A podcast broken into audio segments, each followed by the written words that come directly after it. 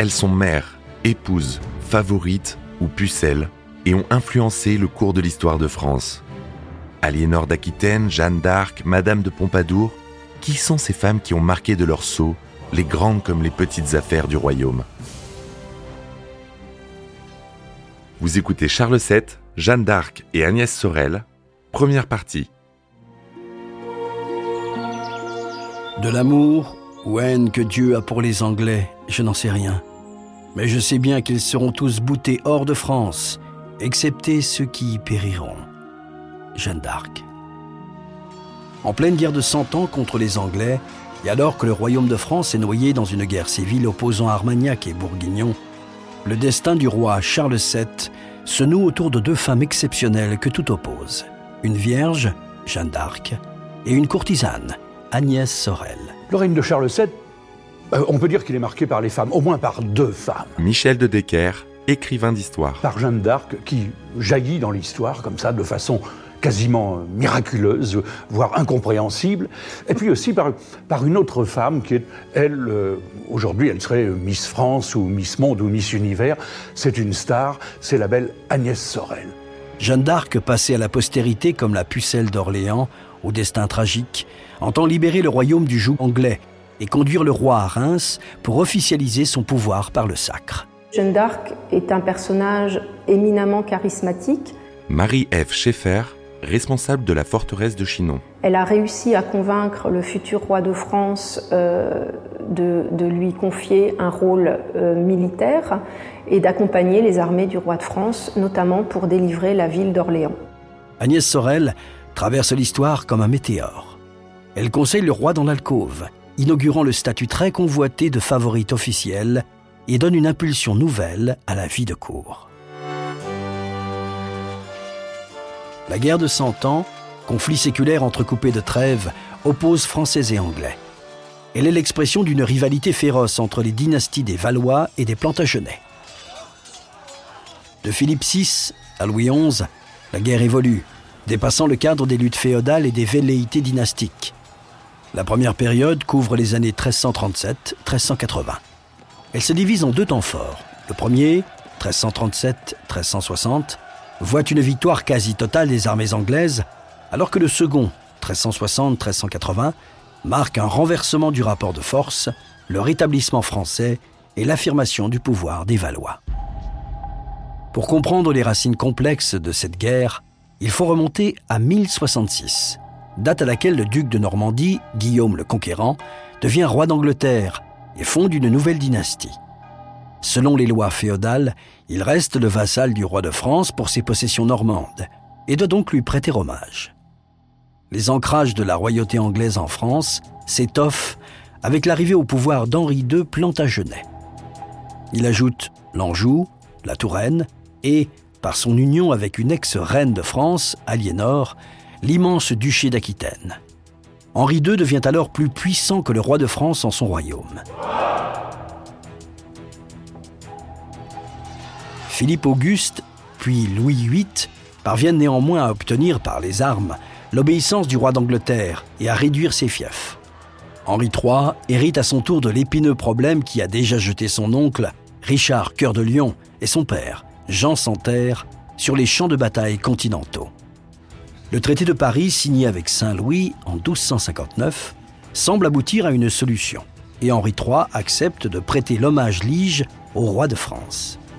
Pourtant, la Guyenne reste au centre de toutes les convoitises et les hostilités reprennent à l'initiative du roi de France, Philippe IV le Bel.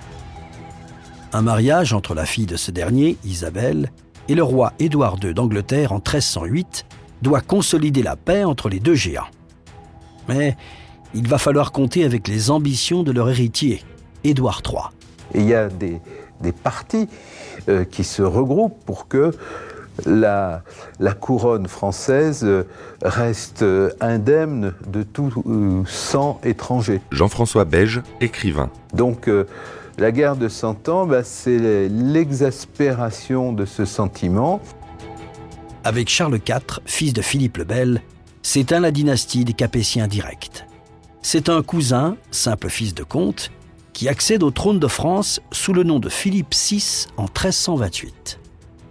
Édouard III, héritier des Capétiens direct par sa mère et petit-fils de Philippe le Bel, voilà une nouvelle source de contestation.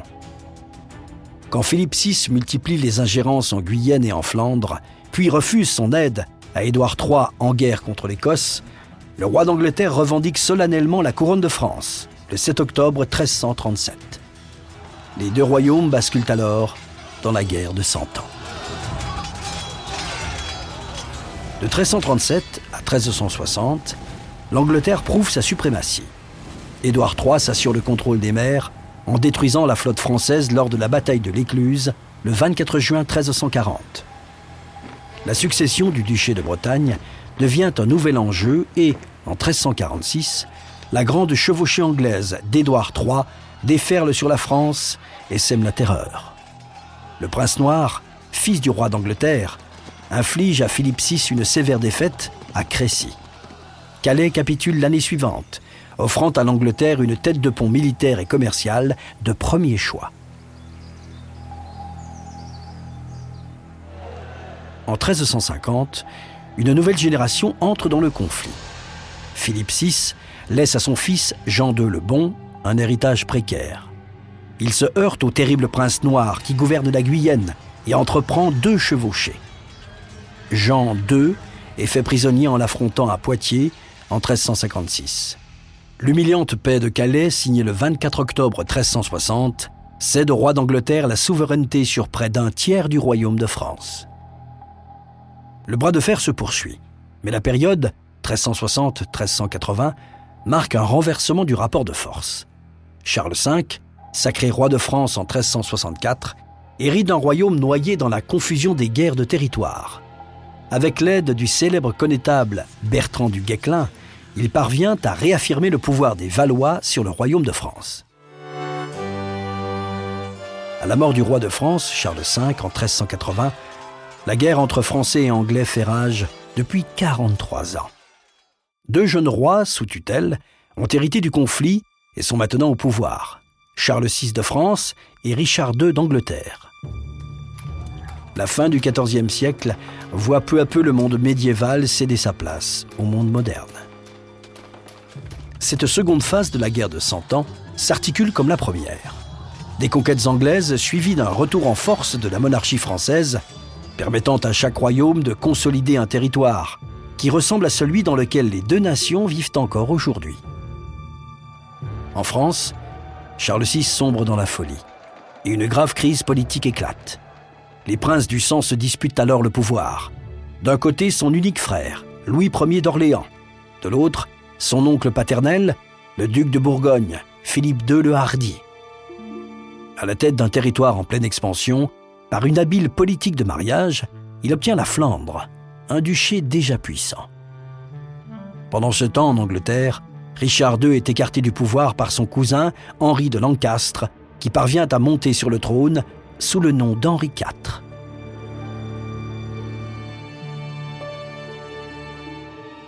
Les crises de démence de Charles VI se multiplient. En 1404, Jean sans peur arrive à la tête du duché de Bourgogne et poursuit la lutte pour le pouvoir contre son cousin, Louis Ier d'Orléans, qui bénéficie des faveurs d'Isabeau de Bavière. C'est en quittant la chambre de la sulfureuse reine qu'il est assassiné par les hommes de Jean sans peur en 1407. Le nouveau duc d'Orléans n'a pas la carrure pour s'opposer à lui. C'est son beau-père, Bernard d'Armagnac, qui devient le chef de file d'une opposition qui contrôle encore la moitié du royaume. Paris va devenir le théâtre d'une tragédie sanglante où un roi fou continue d'incarner le pouvoir pendant que grandit son héritier, le futur Charles VII. Charles VII est, on le sait, le onzième enfant d'Isabeau de, Bavière et, et, du roi folle Charles VI. Michel de Decker, écrivain d'histoire. C'est un garçon qui va euh, attendre très longtemps euh, que son père, qui n'est plus en état de régner, car Charles VI n'est plus en état de régner, euh, rende son âme à Dieu avant de pouvoir lui-même prendre le pouvoir. Et pendant ce temps-là, eh bien, c'est Isabeau de Bavière qui assure une manière de régence, mais elle assure une régence avec deux factions politiques extrêmement importantes qui sont euh, les Bourguignons, le parti Bourguignon et le parti Armagnac. Le pays, en plus de la guerre de Cent Ans, est en proie à une guerre civile entre Armagnacs, qui vont devenir les partisans du roi de France, et Bourguignons, les alliés des Anglais. En 1415, le nouveau roi d'Angleterre, Henri V, débarque avec 12 000 hommes dans l'embouchure de la Seine, renouant avec la tradition des grandes chevauchées de ses prédécesseurs. Jean sans peur, le duc de Bourgogne, laisse faire. Seuls les Armagnacs vont se dresser sur sa route. L'affrontement a lieu à Azincourt, le 25 octobre 1415. La cavalerie française est décimée.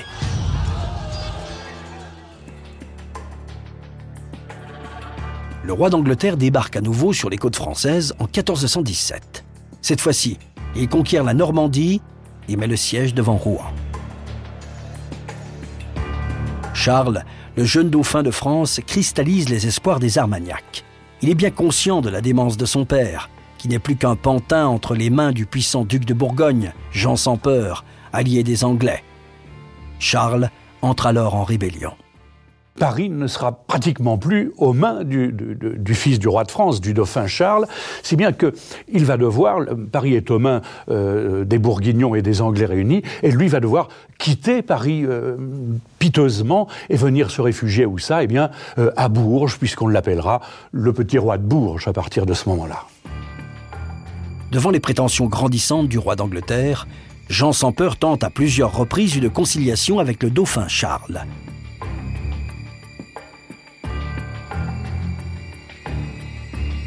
La dernière entrevue a lieu à Montereau, le 10 septembre 1419. La rencontre tourne mal et Jean sans peur est assassiné. Les relations sont définitivement rompues. Les Bourguignons accusent alors Charles de bâtardise, ce qui le prive de légitimité pour accéder au trône de France. À la mort de Jean sans peur, Xavier Hélary, maître de conférence. Le fils de Jean sans peur, le, nouveau duc de Bourgogne, Philippe le Bon, euh, s'allie euh, au roi d'Angleterre Henri V. C'est le début de l'alliance franco-bourguignonne qui va livrer la France, le royaume de France, à l'Angleterre. Henri V consolide son influence en épousant Catherine, la fille du roi fou Charles VI. Il impose alors en France l'idée d'une double monarchie, deux royaumes distincts, mais un seul roi à partir de la mort de Charles VI, puisqu'il n'a plus d'héritier digne de ce nom, sinon son nouveau gendre. Tout cela est acté par le traité de Troyes, signé en 1420. Isabeau de Bavière fait appel directement aux Anglais, euh, armés, hein, aux troupes anglaises, euh, va promulguer avec Charles VI le Fol le traité de Troyes en 1420, qui va déshériter son fils, elle déshérite Charles VII euh, pour placer sur le trône le roi d'Angleterre. Henri V meurt en août 1422, laissant un fils âgé d'à peine deux ans, Henri VI, lequel, en vertu du traité de Troyes, est censé recevoir à sa majorité les couronnes de France et d'Angleterre. La régence est alors assurée par l'oncle du jeune roi, le duc de Bedford, qui gouverne à Paris. L'année 1422 voit aussi la disparition de Charles VI. Pour ses partisans, Charles VII est bien le roi légitime, mais encore faut-il officialiser la fonction par le sacre. Au nord, euh, le royaume de France est dominé par euh, l'alliance euh, anglo-bourguignonne, avec d'une part le régent, duc de Bedford, régent du royaume de France au nom de son neveu Henri VI, qui est un tout jeune enfant, et euh, d'autre part le duc de Bourgogne, Philippe le Bon, le fils de Jean sans peur, qui a fait alliance avec euh, les Anglais après le meurtre de son père à Montereau. Le sud du royaume continue en revanche à obéir euh, à Charles VII, l'ancien dauphin Charles, c'est ce qu'on appelle le royaume de Bourges, parce qu'il a sa capitale à Bourges et à Poitiers. La France a donc deux rois, et la guerre reprend contre l'anglais.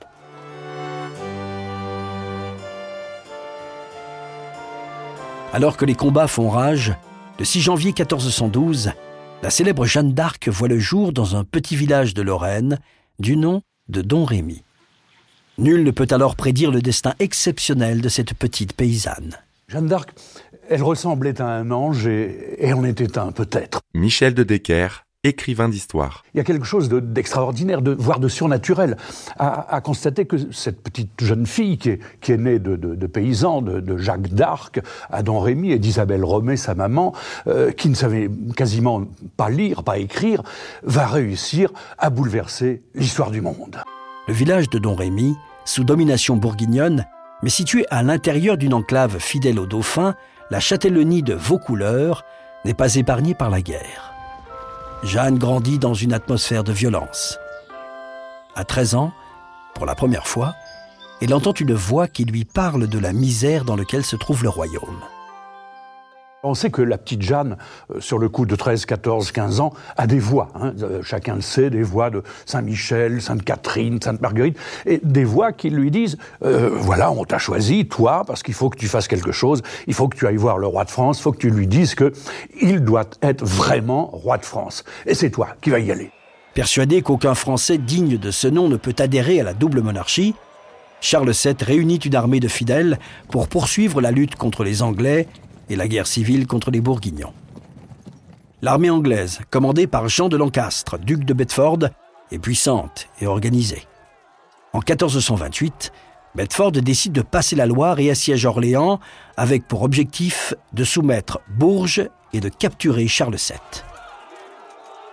Dunois, le bâtard d'Orléans, fils illégitime du défunt duc Louis Ier d'Orléans, assure tant bien que mal le ravitaillement.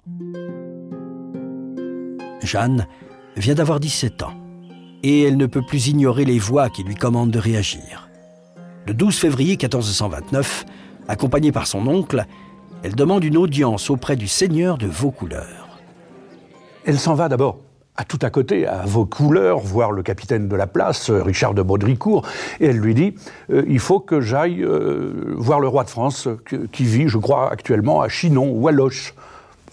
Évidemment, mettons-nous à la place du capitaine qui éclate de rire en voyant cette petite gamine euh, euh malfagotée lui parler de, des choses de, la royauté, du royaume de France. Et elle insiste, elle insiste. Et c'est ça la puissance de Jeanne d'Arc. C'est qu'elle a une force de persuasion, un pouvoir de conviction phénoménal. Si bien que, au bout de trois rencontres, M. de Baudricourt lui dit Écoutez, il y a quelque chose qui m'échappe, mais ça me dépasse, c'est plus fort que moi. Et il va lui donner un petit équipage, il va lui dire va, va, et advienne que pourra.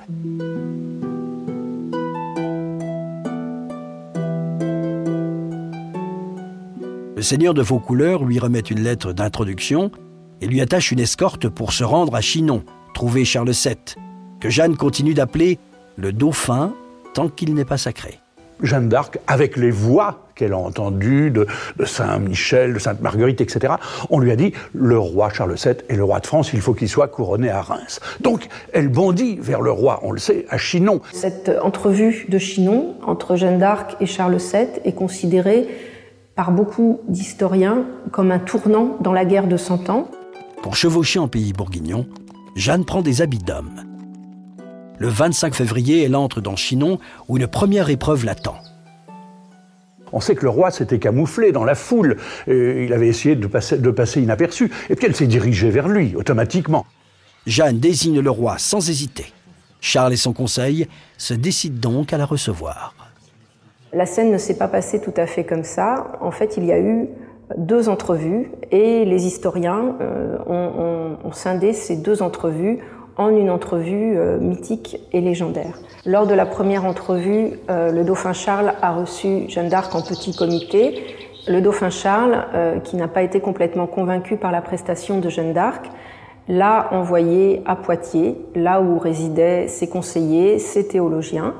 Euh, pour que Jeanne d'Arc soit interrogée et que sa bonne foi soit vérifiée. Des théologiens qui vont lui poser des questions et, surtout un examen de corps, parce qu'il faut savoir s'il s'agit vraiment d'une femme et il, s'agit de savoir aussi si, euh, si elle est pucelle. Et en effet, euh, après l'examen, eh bien, la petite Jeanne s'avère être une pucelle et on sait que dans l'histoire, elle restera comme la pucelle d'Orléans, bien sûr.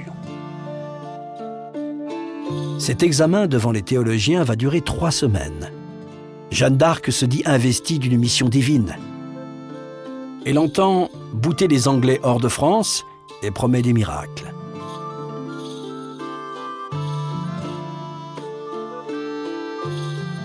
Le conseil de sages ne la juge ni folle ni corrompue par le diable, et compte tenu de la situation dramatique dans laquelle se trouve le royaume, il autorise le dauphin à accéder à sa requête, lui donner une escorte armée pour la conduire à Orléans. Suite à cette mise à l'épreuve à Poitiers, Jeanne d'Arc euh, revient à la forteresse euh, le 27 mars 1429 et comme elle a apporté aux conseillers du roi toutes les réponses qu'ils attendaient, a lieu à ce moment-là la forteresse de Chinon, la seconde entrevue, euh, probablement dans la grande salle de la forteresse, au cours de laquelle le futur roi présente Jeanne d'Arc à la cour et l'investit officiellement de ses missions, et notamment délivrer le royaume de France. La réputation de Jeanne la précède. Elle dicte une lettre à l'intention des Anglais et les sommes de quitter la France. La première image de Jeanne, véhiculée par les partisans de Charles VII, est celle de la bergère de Don Rémy, afin de mieux coller à l'imagerie biblique. De son vivant, Jeanne devient une véritable icône. Des prophéties évoquent bientôt une vierge en armes venue libérer la France du joug anglais. On évoque son parcours de Vaucouleurs à Poitiers, en passant par Chinon, en l'agrémentant d'épisodes merveilleux.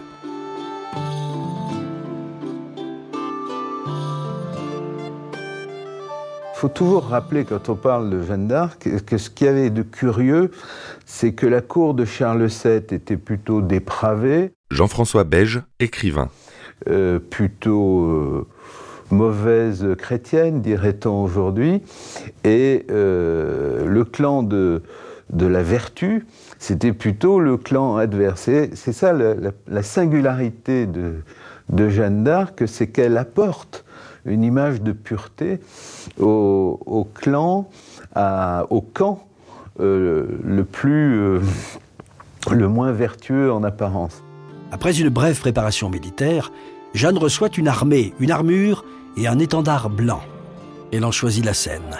Les images de la Vierge et du Christ lors du jugement dernier, bénissant des fleurs de lys portées par les deux archanges, surmontées de l'inscription Jésus-Maria. La route d'Orléans est ouverte.